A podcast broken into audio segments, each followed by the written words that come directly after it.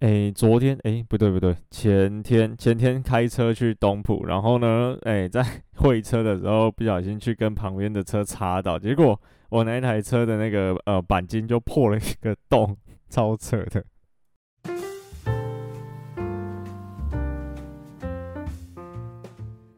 Hello，大家好，欢迎收听《登山者日志》，我是月师傅。哎，那个车子啊，就就是嗯破洞，那个钣金直接破一个洞出来，然后刮痕从哎前门一路延伸到后叶子板。对，然后好险是租车，然后好险我们有保保险，对，也不是保保险，他们叫那个安心服务。然后有如果有这个安心服务的话呢，呃，就可以有条件的不用赔偿。对，然后我们这个状况是他他后来我们报警嘛，然后后来。呃，租车公司那边看一看，评估之后是我们不用负担车损的部分，耶、yeah, yes，就 这样。然后反正就就是嗯，出门在外嘛，呃，难免都会遇到一些有的没的事情啊，开车要小心啊。然后人是没有怎样啦，人完全没有受伤，然后对方也没有怎样，因为对方他不在车上，他是停在路边的车，然后巷子很小。我就差一颗螺丝的距离就会过去了，我就刚好插到那台小货车后斗的那种螺丝钉，然后就把我的整个整个车漆全部刮爆。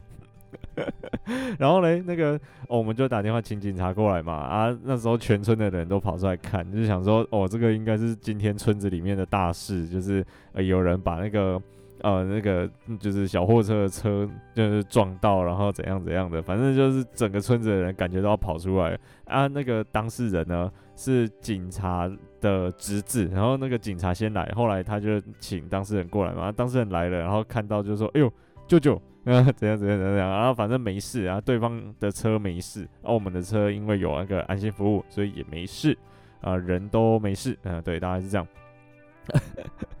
哦，真的是，反正这是还好，但是就等很久，就觉得好烦哦，就是要要在那边处理那些呃有的没的事故的问题，然后回去还要跟租车公司再看一下哦状况到底是怎么样，就觉得也又多了一件事情做。而且昨天，然后昨天又跟我老板搬家，帮他搬家去台北，就是帮帮他把一些办公室的东西拿去台北这样。连续两天都在开车，所以今天才更新，累呀、累，超累。然后讲一点好笑的，就是啊、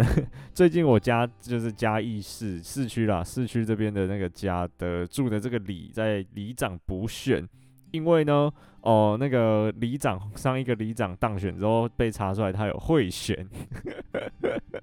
我说都什么年代了，为什么还会还会有这种事情发生在我身边？我就觉得很好笑啊。反正会那个贿选嘛，所以当选无效，所以就里长补选。然后有三个候选人，他们三个基本上通常都是在我到垃圾的时候，就是里民们都会出来，居民都会出来聚集在外面的时候才会来拜票。对，然后有其中一个他很爱送口罩，然后也很爱帮大家到垃圾，他很热情哦，就是他会骑着一台小滑板车，然后跟在垃圾车后面。然后就定点，然后帮每一个李明他拿垃圾，然后丢到垃圾车里面这样。然后呢，就是很爱送口罩嘛，然后我就拿到手中的口他的口罩了。然后那个有一天就是他跟另外一个候选人，哦，两个人同时呃都是在跟着垃圾车跑行程。然后然后那个我们就就有点尴尬，就是两个人同时在那边。很好笑，就是有一个人有给拿了口罩给我，然后我就接下来嘛，我不好意思拒绝他，我就接下来。然后呢，另外那个候选人没有，然后他就来跟我说：“哦，拜托拜托拜托拜托。”我就哦，OK OK OK。然后回去之后，我们在聊天，就是就是在呃回家之后到完垃圾在聊天，就说：“啊啊，那几个人有上口罩，然后另外几个人诶拢无提物件来。”啊，手顶康康，马仔是咪是咪安那瞪伊那这样子，就很好笑。说啊，哪拢无摕着什物件，马仔是要摕什么来瞪伊那，那样子就很好笑。然后反正，哎，结果呢，哦，补选结果出来了，呃，很，嗯，我不知道，我有点小意外，因为我原本以为结果不会是这样，就是呢，呃，三个候选人里面有其中一个是。呃，那个贿选当选武校的里长的太太出来选，结果哦是他当选 哦哦哦，原来嗯啊哦，那个民民众的意志是非常坚定的，就是想要让他们出来当那个服务哦，那祝福。反正我的户籍不在这里，就这样。然后那就这样，就是最近生活中发生的事情哦。然后还有一个是啊，天哪，我的那个肠胃非常的还状况还是非常的不好。我记得我上礼拜有讲嘛，反正我肠肠胃状况最近有点是呃不太顺。然后呢，哎、欸、哎、欸，我好像不是上礼拜讲的，我是在 IG 发文的。哦，对，就就是我的肠胃状况不太顺。然后我今天去看了医生。哦，真的很痛苦。反正就是应该是那种复合型的肠燥症，就是哦、可能会上不出来，也有可能会拉肚子，就这样，就是这两种交替着在发生。然后他就说可能是什么压力太大或什么的。我自己其实觉得就是压力有点大。哦，本来这两这几个礼拜都想要休息，好好休息一下。诶，比如说休个一个月。然后再重新开始，顺便多想一些题材，然后把整个节目的品质再拉上去一点点。因为最近其实有点啊、那个节目品质都不是很好嘛。对，然后呢，就后来想一想，嗯，还是我我如果休一个月，我大概就会一直在休下去，就就就是有一直在做的事情，就会想说我要把它继续做。但是呢，如果真的休起来，我就会一直休下去。就跟之前一直停更，然后停更快要半年一样那种感觉，就是啊，这礼拜要更新吗？嗯，也懒懒的，然后还是不要好了，下礼拜再更新，然后就这个轮回，就半年就过去了，时间过超快的，超可怕的。然后反正就就还是要更新啦。然后因为也因为这样，我想不太到什么要讲的主题，所以我就前几天有在 IG 发文问大家。然后顺便就是有征集了一些意见，那那些人可以参加抽奖了。就是我我的那个我们东沙的图鉴编好了，那就是有一本图鉴要抽五本出来给听众。呃，对我现在我明天或后天吧，应该会抽。对，我会赶快把它抽出去。哎呀啊，那个有意见，呃，就是有建议说我的主题可以讲什么，我觉得还蛮感动的，蛮开心的，至少有一些建议了。然后呢，里面占绝大多数。至少有六个人，还是六个人，诶，好像差不多六个人，就说想要听灵异故事。其实灵异故事这个主题，我在一开始做 podcast 的时候就有想过，要来录一些山上可能也发现发生或者是听过一些哦比较灵异的事情。可是呢，我又想说，这个东西就不是所有人都爱听的，就是有的人可能真的很反感。那我就一直会在犹豫说，那我到底要不要讲这个主题？那我后来其实这这几天深思熟虑了之后，哦，我觉得哦，我还是来讲一下这个主题好了。绝对不是因为我想不到什么可以讲了，是因为就是我我可能我们可以从一个比较呃没有那么灵异的角度来去看。对，然后分顺便只是分享一下我的经验，而且其实我遇到的也没有到真的那么的灵异，对，就是有我自己觉得怪怪的这样而已，对啊，然后嗯、呃，讲灵异的故事之前，其实要先讲我在山上，就是大家有时候会讲山神山神嘛，那我其实是对于这个东西保持着宁可信其有的这种态度，就是说，诶，我不太会刻意去做出一些。呃，污蔑或者是挑战自然法则的事情，因为其实就算我们没有相信山神好了，但是在山上皮，诶，那个出意外的几率也会高，就是风又回会回到那个风险管理的问题上面，就是我们如果没有做好一些准备，或者是我们太过的轻佻，或者那这样子的话，可能就会疏忽掉一些事情，那会发生意外几率就会增大，就是它它其实是有一个逻辑在的，所以说。呃，其实我在入山前啊，我很多有很多时候我都会带着队员，就是说，哎、欸，那我们可能跟山神讲一下我们的行程，然后，然后就请他保佑我们，哎、一路平安顺畅这样子。虽然这时候其实也是顺便在回想说，哦，我们的呃行程是怎样，然后顺便告诉大家，对，然后也顺便就是呃再看了一下天气，就是就是会再做一些这种确认的事情，然后顺便请大家再检查一下装备，就是会哎缓一下哦，OK，我们缓在登山口的时候缓一下。再想一下有没有什么东西忘记带，然后确定一下所有人都搞得清楚状况，而我们再开始登山，就是用这个过程，然后让大家诶、保守一点，或者是就是会再再多思考一次的那种呃感觉，对啊，就是就是这个概念。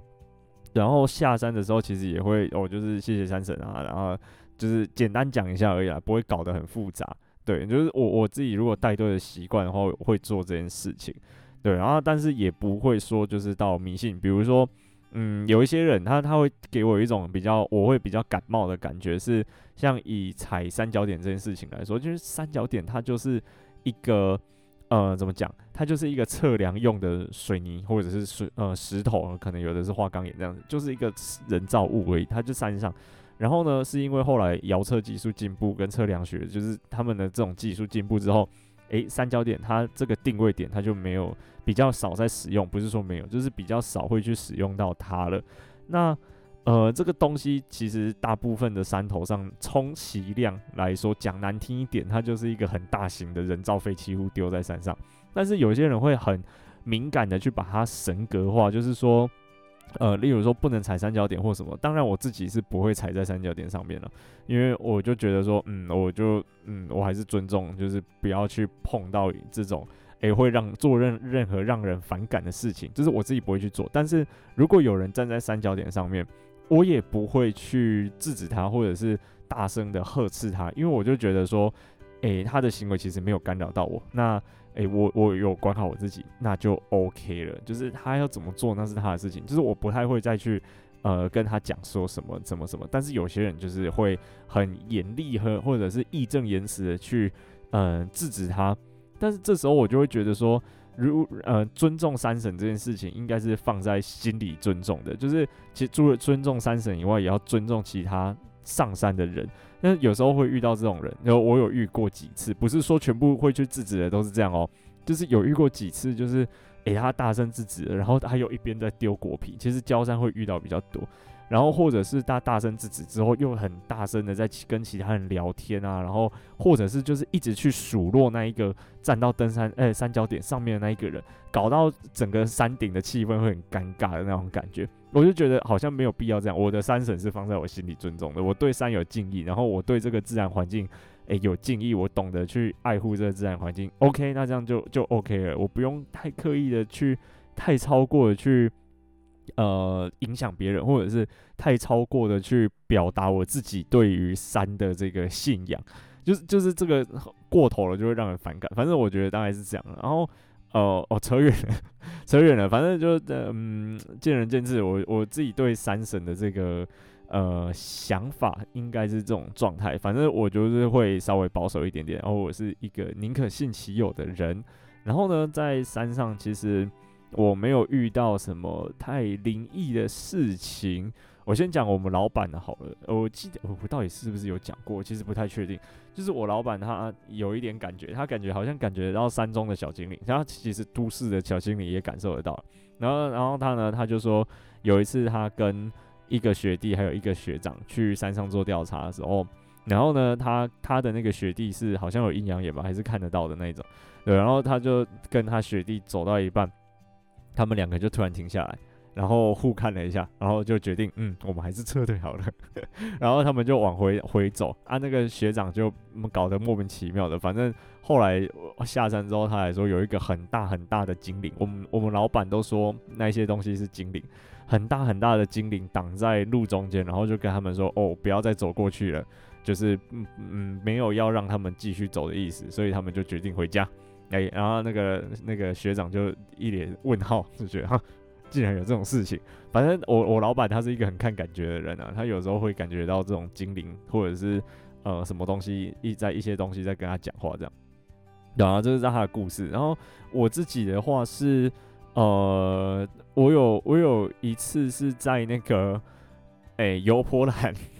就是就是油波兰那附近啊，其实。我忘记另外一座山叫什么，它可以接到剑南尖山跟大尖山的那个另外一条棱线，就是不是推论山，推论山的隔壁的那一条棱线的那一条。那那里其实会有很多以前的那种呃留下来的原住民留下来的，例如说呃墓葬群，就是它它它是有一点像遗址那种感觉吧。反正有以以前有部落在那里啦，有原住民的呃祖灵在那边。对，然后我们经过，不知道，我不知道大家有没有印象，就是经过剑南尖山山腰，然后要往大尖山的路上的左边会有一个半圆形的东西，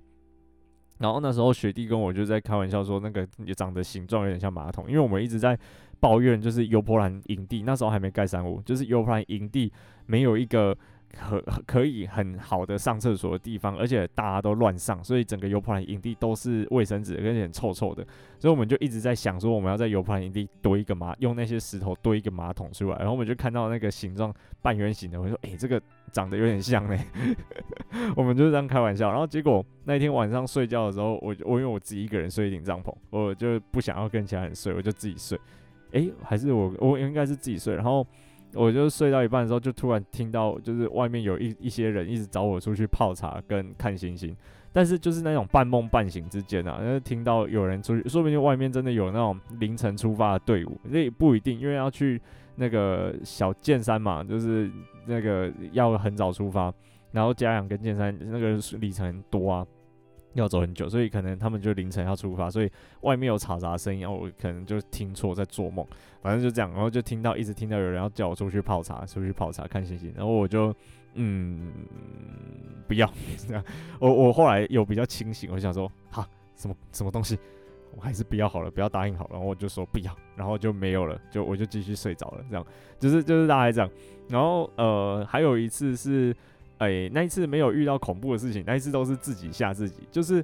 大家知道改装前的七卡山庄其实有一点恐怖，对，就是那个那个七卡山庄的故事，大家自己去找，我不想再讲。然后那个呃七卡山庄有点恐怖嘛，然后我那一次上山之前哦，学长哦，那真是很 很讨厌，他在研究室在那边，我出发的前一刻，就是大概我下午要出发在整装，因为我们有时候都是前一天出去，所以都是中午或下午才出门。然后呢，早上的时候就在那边讲，咦，你知道那个七卡山庄之前的故事吗？然后我说我知道，不用讲。然后他就呜哒哒叭叭叭，就一直讲，一直讲，一直讲。然后他就说啊，然后我之前怎样怎样怎样，他就讲开始讲他的故事。然后我就我就心里就有点，哦天哪，到底是怎样？为什么为什么跟我跟我在讲这些有的没的？重点是他没有要去，只有我跟老师和另外一个学姐，我们三个人要去。然后反正就这样。而、啊、后来到七卡山庄之后，我就有点在那边，哎呀，疑神疑鬼，疑神疑鬼那种感觉。因为我们就摸黑上去七卡山庄睡，之前都这样走了，就是会申请，比如说，呃，第一天 day 就是第一零天交通天那一天，我们就是申请七卡山庄，就是等于是入园证上面的第一天了。然后我们就是摸黑，大概五六点才到山，哎、登山口，然后摸黑上七卡嘛。然后呢？到上期卡之后，我就开始疑神疑鬼，就是哎呀，这个感感觉怎样怎样，感觉怪怪的，就是很很讨厌那种感觉。我就哦，这学长干嘛？前一那个当天早上跟我讲这些有的没的，反正快气死。然后呢，后来就是睡睡觉，我就还是睡睡有，而且睡得还不错，因为蛮意外的，可能是坐一整天的车很累，我觉得坐车比爬山还累。然后反正就是睡着，然后到隔天凌晨，因为我们那一天要从七卡到翠池，所以我们蛮早就起床的，就是摸黑摸早黑这样。然后老师老师起床之后就跟我说：“诶，那个可不可以去呃厨房帮我烧个热水？”然后那一天厨房没有人，那一天整栋山屋就只有我们。然后呢，我就想说，哦，拜托，可以不要吗？然后我那时候其实很想要在山屋，就是上下铺那个地方，就烧热水就好，我就不用离开团体，你知道吗？就是另外两个人，我就不用离开他们，我就不用独自一个人到空空的厨房里面烧热水。后来还是，呃，我就决定，嗯，不行，我还是要去烧一下热水。然后我就去烧热水，烧热水，烧烧完热水之后，我就先放着。然后我就去南侧上厕所。我不知道现在的格局长怎样，因为改装完之后，我还没有进去过七卡里面。反正以前的格局是穿过住宿区之后要右转，诶，然后走一个 L 型的走廊才会到南侧。南侧在右边，女生在左边。然后呢，不知道哪一个人在南侧的那个墙壁上面画了一个人拿了一把刀，然后上面还在滴那个红色的血。然后我我就抬头，因为带头灯嘛，那个灯光一照到那个墙壁上面，我就吓，哦，吓一跳那种感觉，然后我就赶快进去吃，然后赶快上完了，赶快杀出来，然后赶快跑回，就是我也不管那个热水有没有凉掉了，他就在餐厅，OK，他就先在餐厅就好，哦，我就赶快 跑回那个住宿的上下铺里面，然后跟他们说，哦，我就装没事，然后我就，哦，我上完厕所，然后水烧好了，在餐厅这样。对，然后那个我看老师跟学姐他们两个好像也没有很想要单独出去走到餐厅。我是我我后来我们是东西收好之后，大家再一起过去餐厅吃早餐的。我就心里就想说，哦天啊，为什么为什么是我那种感觉？我就哦怨恨到不行。然后反正后来那一趟没有发生什么怪事啊，那个都真的是在自己吓 自己吓自己的那种感觉那种状态。然后真的这我真的真的真的觉得好像。嗯，哪里怪怪的？是有一次我在关高，然后那一次是呃我的那个卡金素发作，就是压起来哦，那一天真的是痛到不行。然后隔天就是决定说我没有要再继续往中央金矿走，我们还是要去做调查啊。我就自己一个人呃留在关高，这样就是那他们摸早黑出门，我就决定我要睡到自然醒啊。那一天出去溜达溜达，我再回关高再住一晚。然后那一天，因为我们有另外一个队员，诶，我想一下是谁啊？不对，就是老师。因为老师他有临时有事情，所以他会提早一天下山。等于说我在关高在在自己一个人多住一个晚上之后，隔天可以跟着他一起下山这样子。对，然后呢，我就睡睡睡睡睡睡嘛。那时候整个关高的那个山屋里面都只有我一个人而已。然后我睡睡睡睡睡，就突然听到有很凶的声音叫我出去，然后我就吓醒。然后我就东西收一收，我就用最快的速度把所有的东西全部都塞到背包里面。我也不管打包了，我就全部都乱塞，就是把它呃有东西都有带就好。然后塞好之后呢，我就出去。那时候关高整个就是关关高有下去到那个最下面那里的时候，应该知道就是有山洞嘛。然后那时候整个山洞应该就只有我一个人而已，其他人都走了。因为我睡真的睡蛮晚的，就是睡到不知道几点啊，反正那时候天已经亮了。然后呢，我出去之后，我就往上走，走到关高坪，我还在想说，嗯，我要在这里扎营，因为我身上有帐篷，我要在这里扎营，然后等老师明天走下来的时候，呃，我们两个在一起下山这样子。然后我在关高坪坐了半个小时之后，然后因为关高坪有讯号嘛。然后那个我就在那边滑手机压压惊，然后在那坐了半个小时之后，我就决定，OK，我今天就要下山，所以我那天就自己一个人，我就赶快下到东浦了。然后后面后面就是在东浦再多留了一天。我记得我我把那个在东浦的那一天的事情录成什么东浦腔式的吧，还是什么之类的，反正就是。呃，那那一次的那个前面的故事是因为这样有发生这件事情，所以我才决定自己一个人下到东浦，然后在东浦的那个饭店住一个晚上，然后隔天老师下山之后，我再跟他一起回嘉义，这样就是就是因为前面有这件事情，然后我才会自己下山，不然就不会有东浦僵尸那一那一个那一个系列跑出那一个那一集啊那一集跑出来，就是因为这样，然后我就那一个那一次真的是在。山上第一次感觉，嗯，怪怪的 的那种感觉。不过我不知道，可能也是跟在游伯兰一样，就是自己做梦，然后也搞不太清楚。因为其实有时候我上山的第一个晚上的睡眠品质会蛮差的，就是呃，可能还不习惯，或者是说。呃，海拔有在变化，然后天气也比较冷，然后或者是睡在睡袋里面，然后睡垫也不是很好睡的那种感觉，会影响我的睡眠品质。我通常要到第二个晚上开始才真的会睡得比较好。那关高那一天就是第一个晚上嘛，第一个晚上就会到关高，所以说有可能是因为这样，然后睡眠品质很不好啊，就是一直会一直做梦，只要睡眠品质不好就会做梦，然后搞到搞到搞到最后就。就是梦到这样，然后就被把自己吓到啊，就赶快下山。我自己是觉得蛮蛮强的，但是嗯，除了前面这几个事情之外，我在山上是完全没有遇到任何有灵异的事情。我其实基本上觉得是，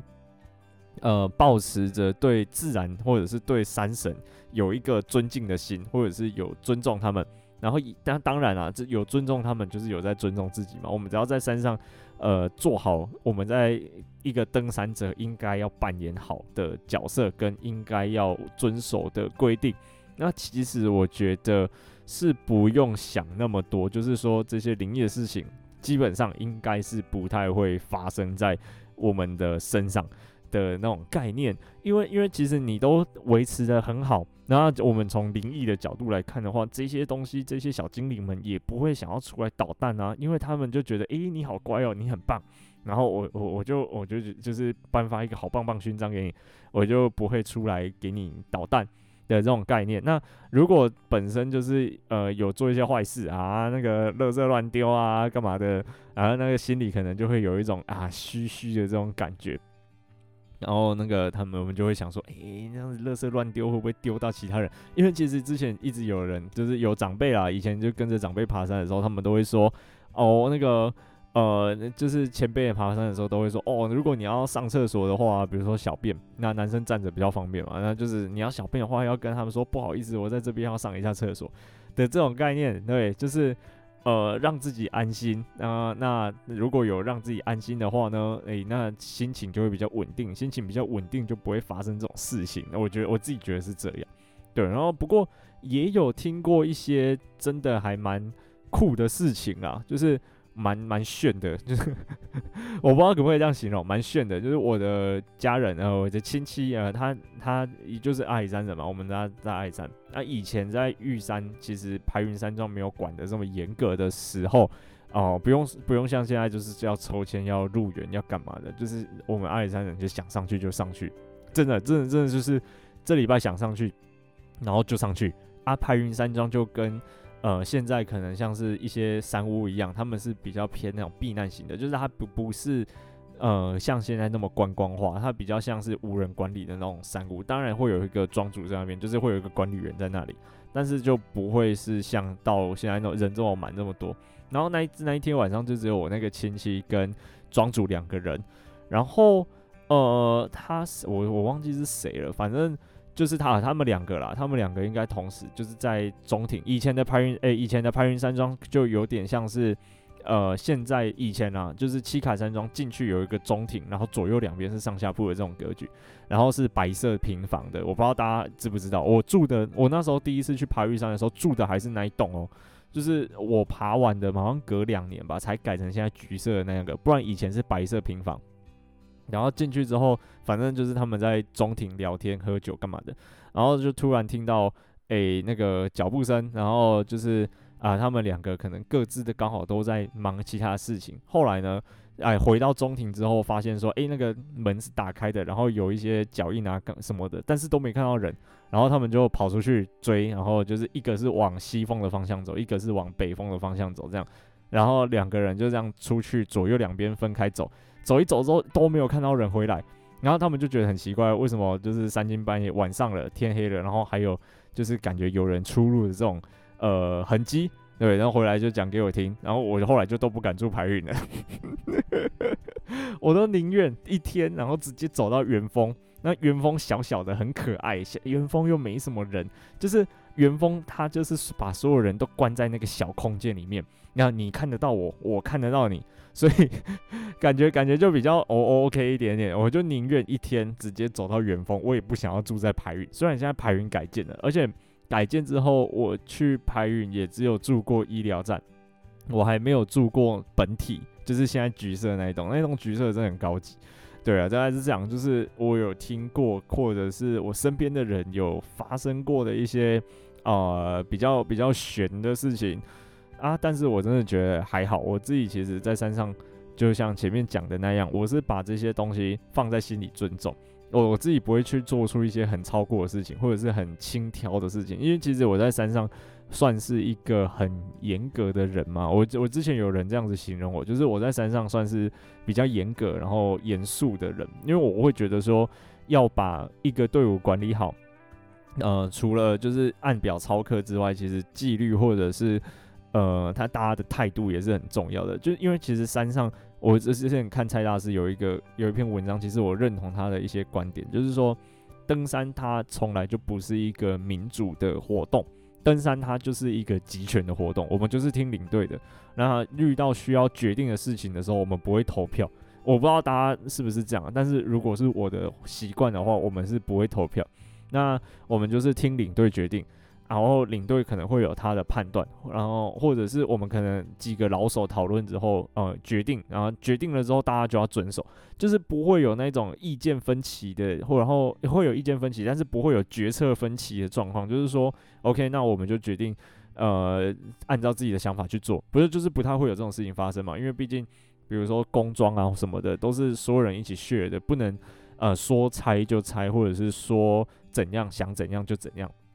然后按照规定时间，按照那个呃按表操课，也是很重要需要遵守事情嘛。所以我在山上其实算是一个很严肃的人，我不太会去。呃，哈拉或者是什么，特别是我在当领队的时候，我、哦、他们说我当领队的时候蛮凶的，我之前有把学弟骂哭过，然后就没有出现在社团过，就是就是我明我就很讨厌那种我明明讲过讲过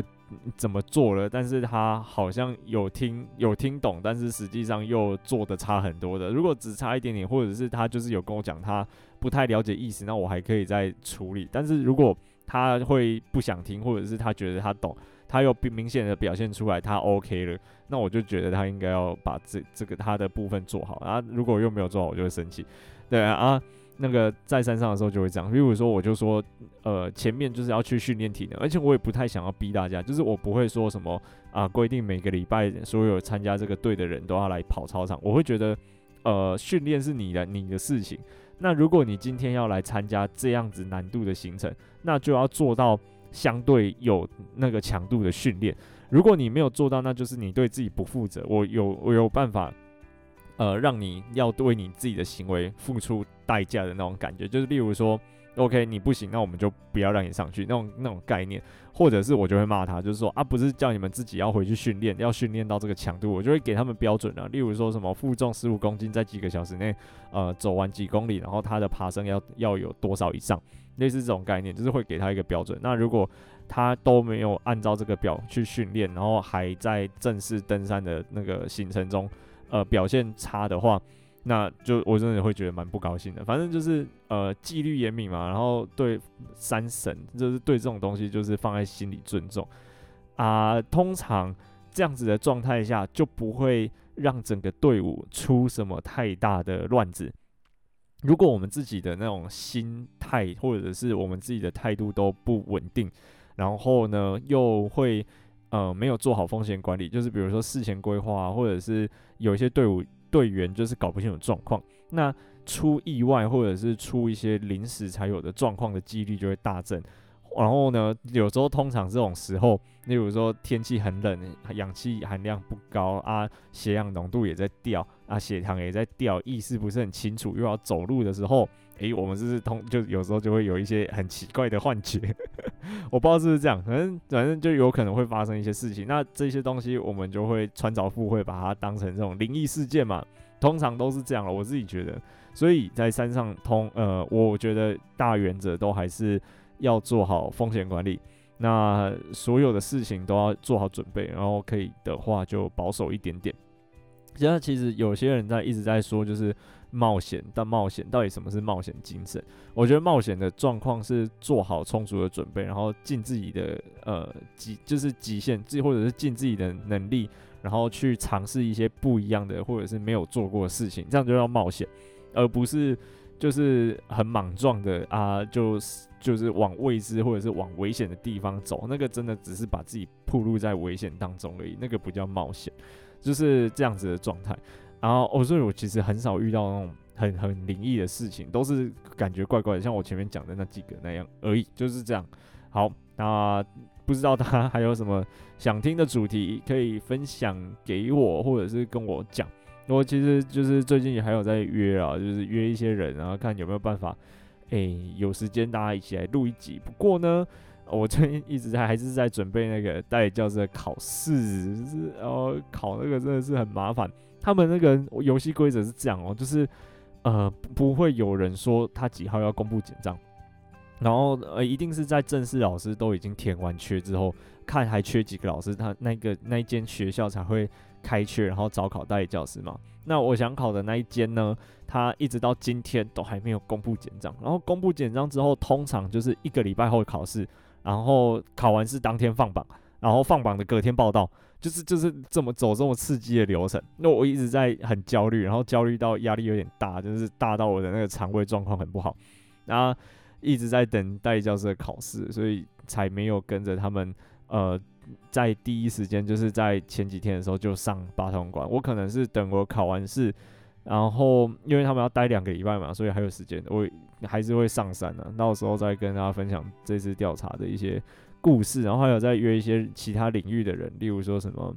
呃，像天气也好，因为天气之前有人讲过想听嘛。然后潘素师，呃，潘素师的那个学妹，我们两个一直很没有缘分，就是我有空的时候他就没空，我去台北的时候他就不在台北啊，呃，要干嘛的时候他就刚好没办法啊，他可以的时候我又刚好不行，是 就是一直瞧不到时间啊，对啊，然后我们就尽力在约，然后如果想要听什么主题的话，也欢迎大家来跟我说，就我就尽力的满足大家。好啦，就是在今天这集就这样了。那我是月之谷，我们下次再见啦，拜拜。